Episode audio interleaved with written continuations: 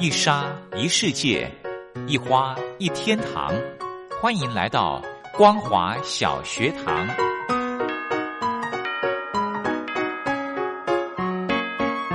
让我们一起学习，一起分享。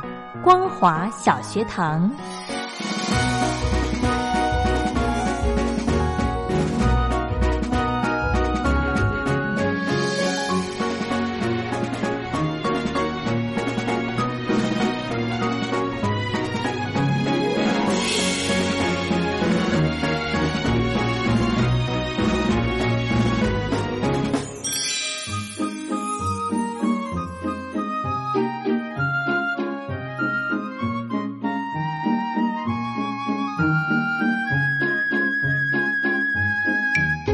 听众朋友，大家好，欢迎收听光华小学堂，我是黄轩。每个礼拜三的时间要为大家进行的节目就是分享学术论坛。那么今天的这场论坛呢，是邀请到国立中心大学国际政治研究所教授廖顺佑廖教授，来针对亚太区域合作前景、CPTPP 以及 RCEP 的这个部分，来跟大家做一个分析报告。廖教授在文章中提到，因为新冠肺炎的关系，当前对世界经济领域所影响的国家，全部都受到疫情的波及，面临到严峻的挑战。而印度呢，是我国外交部划属亚太区域。两个，区域内的国家包含中国大陆、印尼、新加坡、菲律宾以及日本、韩国这些呢，也都受到疫情的影响，呃，非常的严重。那确诊案例呢，都是呃非常的高的。整体而言，疫情所产生的效应为世界共有，亚太区域呢是呃难以置身事外的。也就是说，要同整经济发展、消减世界贸易的障碍、促进世界经济发展的国际组织，也无法避免遭受其难。分别占据世界重大贸易量的 CPTPP 以及 RCEP，如何减少受到疫情的影响，将演绎未来区域内经济发展合作前景。因此呢，呃，这一次的。来跟听众朋友谈，在未来的经济发展的趋势，以及经济整合的政治意涵，还有具体的因应之道，来比较亚太区域合作前景的异同。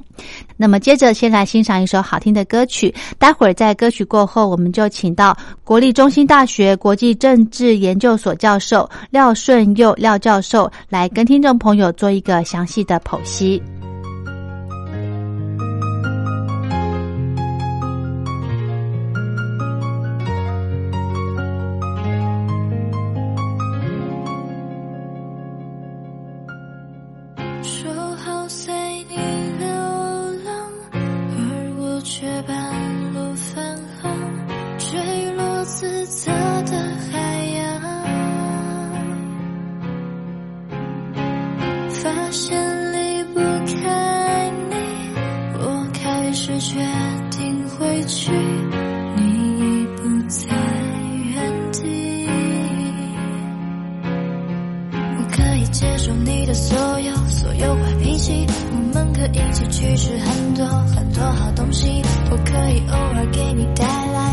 小天。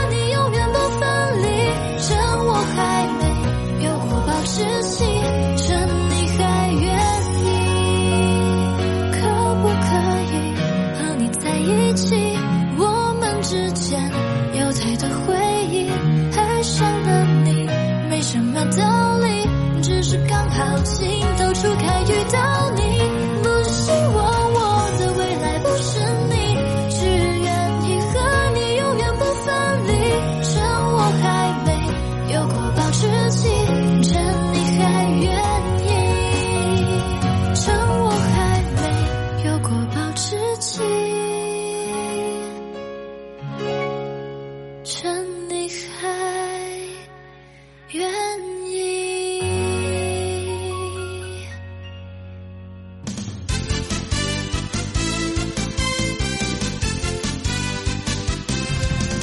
谢谢主持人，还有各位听众。啊，在这个亚太区域整合的前景方面，其实我们在谈亚太区域整合，大概就是在谈经贸的整合了，就会比较多去谈到说在政治上面的合作或者在安全方面的规划。那大致上我会从三个的层次或三个的面向来跟各位分享一些看法。主要的是说，在全球结构上面，大概我们会关注到 WTO 和 APEC。那在第二个就是大家我们这次的主题，就是说它是一些互边或多边的或区域上的合作机制。四个 CPTPP，然后 RCEP、EPN 跟 EPRI 代理的机制，然后最后再降到国家层次的两个面向，一个是双边的自由贸易协定，那它可能是特定的国家跟多边的或特定的国家跟附边的这种签署，那最后一个就是特定国家自己的或个别国家自己的一些经贸的开放的措施或者是资金应对措施，所以会从这三个面向。来跟各位简单的分享一下。那当然啦，因为时间很有限，所以会用一种大概轮廓的或架构的方式，简单的说明一下。不过在开始之前呢，就先讲结论，就先讲结论，就是说整个在结构的层次上面，WTO 跟 APEC 都陷入了很大的分歧，基本上是走不动，走不动。那另外一个在呃国家的层次上面，个别国家的层次上面，因为它的效率比较低，对我们大致上也可以不用太不用太在意。那最关键的部分就是这四个。区域机制，那这个区域机制，我分别把它给它一个一一个一个结一一个结论或一个形容词吧。那如果按照时间先后的顺序，RCEP 呢，呃，大致上是有名为实，那个为是少很少的意思。我们一般来讲有名无实，我就这么说，有名为实，它名字是存在的，它的效果可能。那 C B D P P 呢，它会猪羊变色，它会突然变色，也就是说一些关键因素的发生呢，它很可能。所呈现的方发展的方向是完全不一样。然后第三个是 BRI，也就是中共的代中国大陆的代理机制，呃，是大势已去。啊，第四个是 EPN，刚刚所提到的 EPN，那这是后起之秀。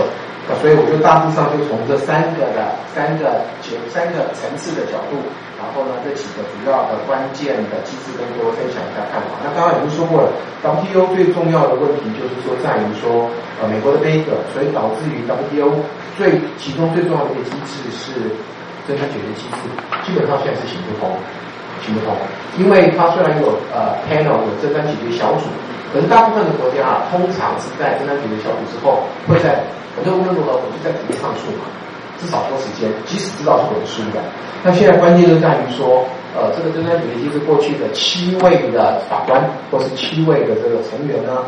到目前为止只剩下一位，也就是中国籍的赵红。虽然说国籍在这边不是关键，那但是关但是他的有趣的之处就在于说，呃，每一个每一个仲裁案啊，到第二审的时候都必须由三位的法，到三位的成员来来来审理。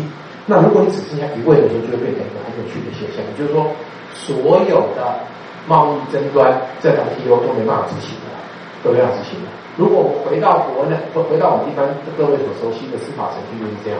对，我酒驾，我偷窃，我强盗，一审判我有罪，我去上诉。可是二审不进行，因为没有承审法官。那在没有定谳的情况下，我就是无罪，我就是无罪。所以在贸易的纠贸易的纠纷上，或国或各或者是区域啦，或国家之间、集团之间有关这种贸易的纠纷，在这个问题没有解决之前，他们又没有办法发挥任何的功能，任何功能。那我另外带出一个题外话。说呃，如果中国大陆用这一招来对付我们的情的情况的话，我们连实实力跟名分这是两回事。但某种程度上，最好呢，它是会有一些相互影响的关系。如果中国大陆现在就宣布说停止进口台湾所有的产品，禁止禁止进口台湾所有，那我当然第一个过去的做法就是，第一个我们会寻求外援。啊，他封锁经济封锁台湾呐，或者在或者是是一种以商逼政。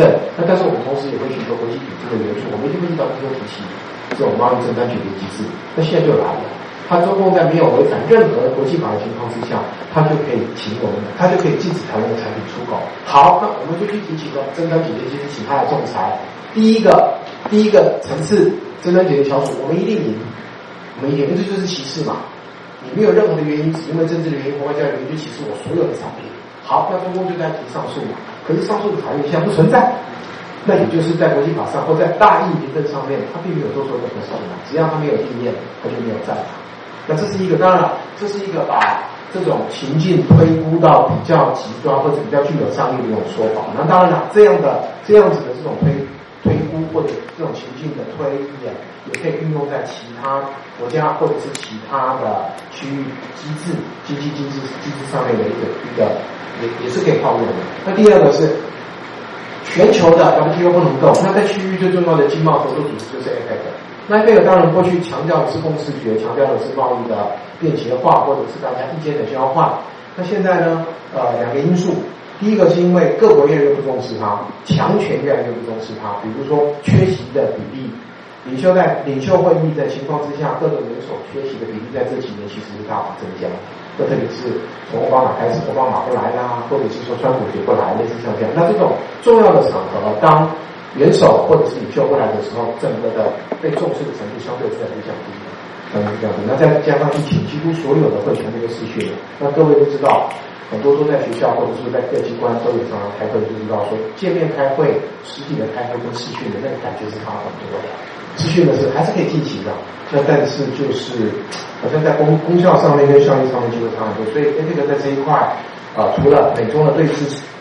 强权的对峙，开发中国家跟你开开发中国开发中成员体跟开发成员体之间的对峙，他自己也找不到一个出路。所以现在这几年的优先议题都已经变成类似于像永续发展啦、贫富差距啊、妇女议题，变成比较像社会安全网，然后往多元议题方面这一块在移动。因为经贸议题推不太动，那这是在 o p e 方面的一个比较面临的困境。那这是从全球的或是比较大领域的面向来谈来谈。那至于说双边自由贸易，在国家层级的双边自由贸易或个别国家所进行的，呃，有很多的国家都在推双边的自由贸易，但是也因为受到疫情关系，好像暂时都暂缓下来了，暂缓下来。那另外比较值得注意的是，各国所推动的，不管是振兴啊、复兴啊、纾困方案等等，倒是对于拉抬经济有一定程程一定程度的效果。不过我还是会把它认定说，他们大致上是有点像所开管制。所以刚刚邱律师所呃邱主任所提到的三十七个国家当中，只有一个是正的。那大家都做了很多的努力，那但是没有这些措施会更糟糕，会更糟糕。所以他对于这种区域合作这两个，因为在国家的层次上面，个别国家的层次上面，如果以这种特特定的特定的单位来看的话，我不太觉得它对区域合作有很大的影响。大家的第一个反应就是先救自己的失业。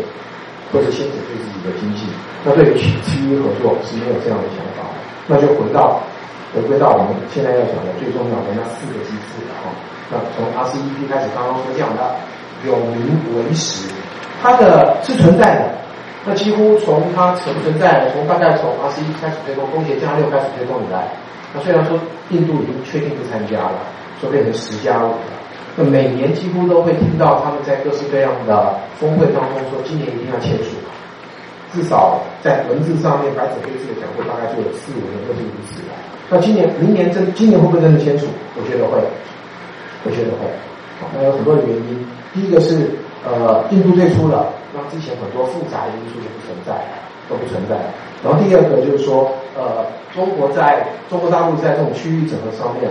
啊，东协加六一向是大家心知肚明，就是由中国大陆在主导，或是中国大陆在在在在管，不要说管理，在主导。所以他希望说，在他的引导之下，在区域上面、区域政策上面有一个比较明显的成绩单出来。那当然，这也牵涉到中国内部的因素。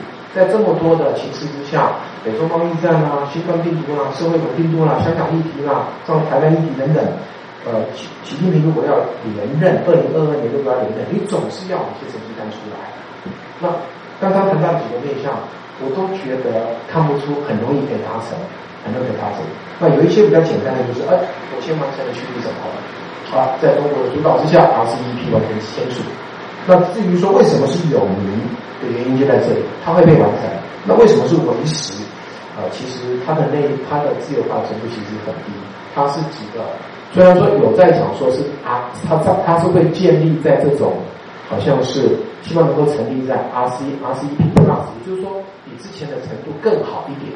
那但是它基本上是由五个十加一所成立的，它是把这些把过去中国加东协、中国加日本、中国加韩国、中中国加纽澳等等这些把它凑起来，那当然你凑起来的时候，它就会变成寻求最大公约数，也就是说，它必须去迁就整合程度最低的。有一个国家没有处理到制裁权，全部都不能处理到制裁权的。那除非是每一个国家每一个成员都有碰到的碰到的议题或处理的议题，它才能弄。那所以这样整合起来的情况之下，它的自由化程度相当的低。那当然了，有有一派的说法就是说，哇，可是你看它的关税的可以减让到这么多啊，就要将近百分之九十。现代的 FTA 啊，或者说当代的 FTA，其实关键都已经不在边境上面，关税都不是问题，是你开放边境之后进来的问题啊。那这是我对 RCEP 有名为实的一个简单的一个一个一个看法。那至于在 CPTPP 刚刚说过的猪羊变色，很妙，中国大陆也说要参加。不排除李克强自己说的，在正式的会议上，当然了，我们会说，我们会讲说，在中国大陆上面，他们这种正式的会议，经由商务部的在经由总理上讲，不排除参加 CPTP 这就是一个态度的转变，态度的转变。那拜登如果拜登当选，看起来美国好像会把以前冻结的这些 CPT 的条款，在有关美国被冻结的部分，它只要再回复，他马上就可以参加了。所以这个就会变成很有趣的现象，也就是说，在 CPTP 当中。呃，会随着政局的变化，当然了，还有因果关系。如果川如果川普川普没当川普如果当选了，那大致上就是中国很可能会表达更强烈的兴趣。那如果是拜登当选了，中国就会另起炉灶，因为拜登如果美国如果回来，这样相对来讲啊，就在意愿上面，或者是各国合作的前景跟它的实际的利益上面，美国回来是马上有利于这些原本第一批的成员。那中国进来，它是个变数，这是一个。那第二个，中国本身要参加的障碍可能很高吧，可能很高吧。所以在这目前上，现在我们说它是一个 pending 的状况，就是呃比较混沌不明。可是呢，它真的是具有猪羊变色的可能性，可能性。那这个要就要看今年年底的选举来决定说它大致上是什么。不过我还是觉得，呃，不管谁当选，不管谁当选，美国回到 GDP 大概只是时间问题。大概是这些问题。好，那第三个再讲说，呃，大陆倡议，大陆倡议我会把它放到区域合作或区域整合来讲。其实一般来讲，大家比较很少人把大陆倡议放进来，说它是属于区域整合。可是我还是这么觉得，呃，它只是不透过 WTA WTA 而已，它不透过这个贸易协定。呃，基础建设的投资、基础建设的合作，或是更多的通路，或是云端金融等等，这些整个大陆倡议某种程度上，除了中共自己的战略性的思维我们可以去讨论之外，那它的作用其实就是在加速生产要素的流通啊，更好的港口、更大的机场、更快的通路、更快的货运、更快的金流或人流，那它就是一个。区域整合的一个新的机制，只是很多人会这么去去解读了，很多人会这么解读。不过我们如果说从目的的角度来看的话，我会觉得它有它也是。但是在过呃前几年刚开始推的时候，的确是刹那之间呐，由亚由由带入机制所带出来的亚投行，亚投行一好像如日中天一样。我们那时候一下子听到英国也参加了，哪一国也参加了，成员到八十几国，到一百多国了，好像全世界都要各国重要的经济体都要呼应这个呃加入亚投行，希望能够分享概率经济所带来的商机或者是投资。那这这大概在过去两三年，这些的声音都不见了。转泪点是在二零一八，二零一八很妙的。你说它是文宣呢，还是它是宣传，或者说它是实际上的案例？在那一年当中，几乎叫得出名字的、稍微知名的西方媒体，从《经济学人》啊、Foreign Policy 啊，或者是这个呃 U.S. Review，我现在只举了三个简单的，更不要说一些知名的报纸、杂志等等，好像瞬间转转向了。那个标题、他们的评论或他们的分析或他们的报道，对于“一带一路”都是说这是在这是呃呃债务陷阱，这是中共的战略收购，这是中这绝对不是马歇尔计划。这导致哪些地方？所以从那个时候，那当然了，我在想说，也一定跟中国自己的一些对外的战略或对外的措施，它有它的关联性，它互为因果。那所以整个在整个 V I，呃，应该都有一个印象，好像是汉汉班阿托港还是汉曼托拉港，九十九年被租借之后怎么样？被九十九年被租借之后，这个东西影响到很多人，很多人观感。我跟你合作投资，我只付不起利息或付不起本金，我的东西要被拿去抵押了。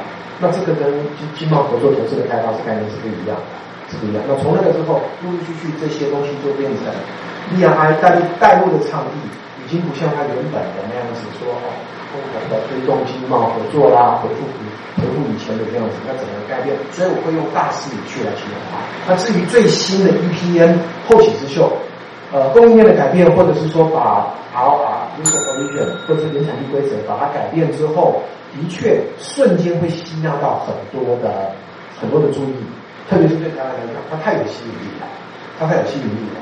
RCEP 不用讲，CPTP 不用讲，带入机制不用讲，我们这三个基本上不太可能，不太容易，不太容易。就这三个很大的程度上都取决于中国。那看起来似乎最最容易入手，所以它的困难度相对对产业来讲没那么就是这个 EPN，就是 EPN。那它如果纯粹的类似像是一种这种网络，然后呢，它是一种供应链的重组的情况之下，或许或许它会是区域整合的。后来居上的一个生力军，不过一样变数太大了，变数太大了。如果美国的国内选举这一下子就会让这边两个我们刚刚讲的四个机制啊，CEP、CPTPP、DRI 跟 EPN，美国国内的选举或者美国国内政局的走向，会影响到其中两个的消长，而且是这种消长是非常非常明显的。那这也再次证明说，呃，其实虽然在衰退，可是还是霸权，它是霸权，但是已经在衰退。那在这种这种大结构的变化中，呃，强权权力移转的过程当中，区域的整合的前提其实是我是没那么乐观的。好，以上报告先跟各位讲，谢谢。好的，以上就是由国立中心大学国际政治研究所教授廖顺佑廖教授针对亚太区域合作前景、CPTPP 以及 RCEP 来跟听众朋友做一个分析报告。如果对节目内容有任何的建议想法，非常欢迎您写信到台北北门邮局一七零零号信箱，或者是用电子邮件寄到 lily 三二九小老鼠 ms 四五点 highnet 点 net 给黄轩收。祝福您平安快乐。我们光华小学堂明天同一时间空中再会。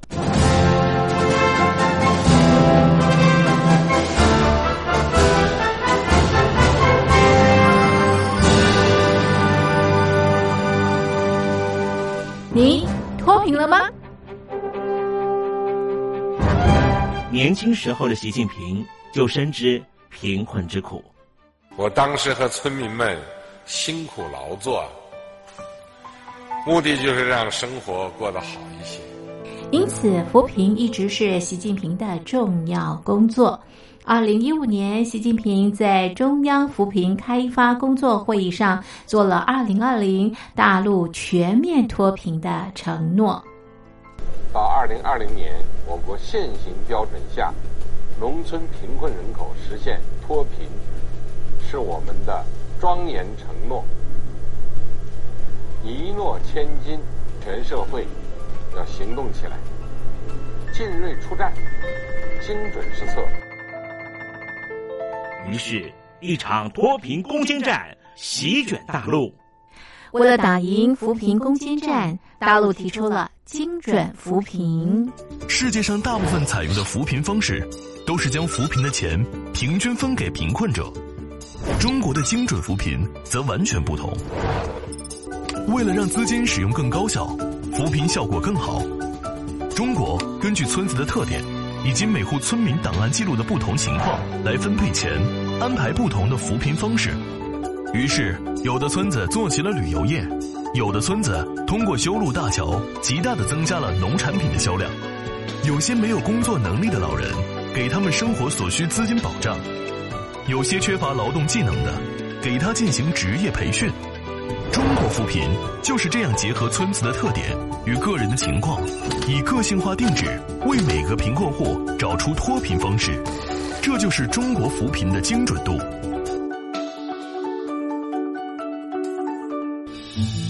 位在山东偏远内陆地区的曹县，二零一七年以七十四个淘宝村。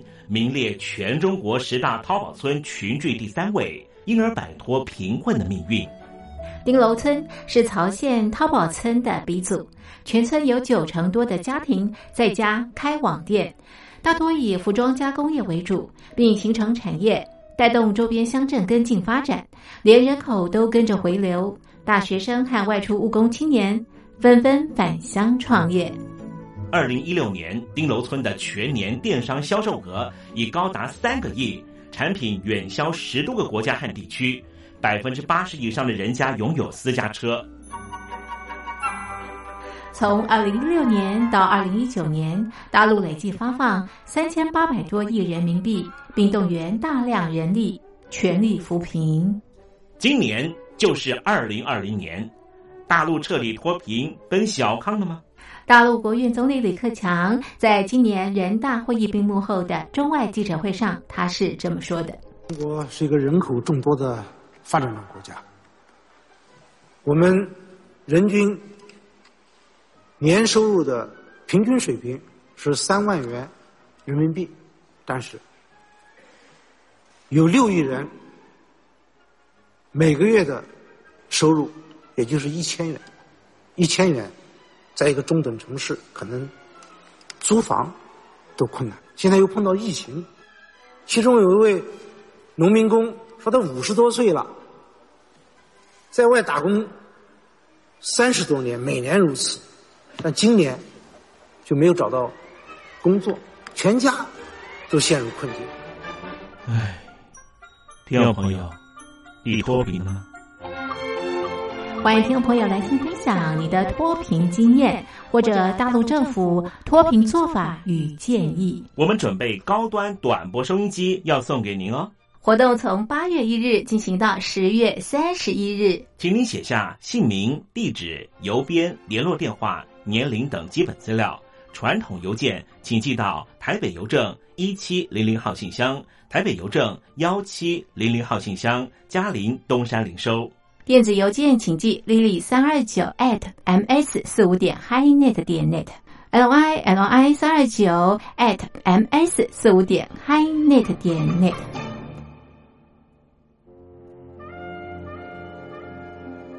你脱贫了吗？大陆全面脱贫了吗